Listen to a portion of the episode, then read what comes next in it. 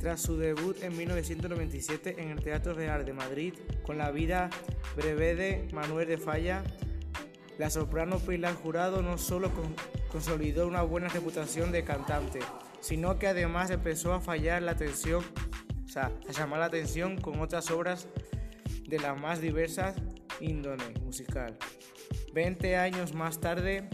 estrena tras obra, ópera un espectáculo en el que Fiel a su estilo, fusiona desde música barroca hasta bossa nova y jazz con ritmos electrónicos en un intento de actualizar la música lírica para hacer atractiva al gran público.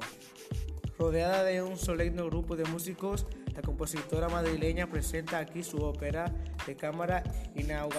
inaugurando la primera edición de Festival Músicas de Nuestro Tiempo titulada Emoción Diva 18. Además, es soprano, flautista, directora de orquesta y compositora.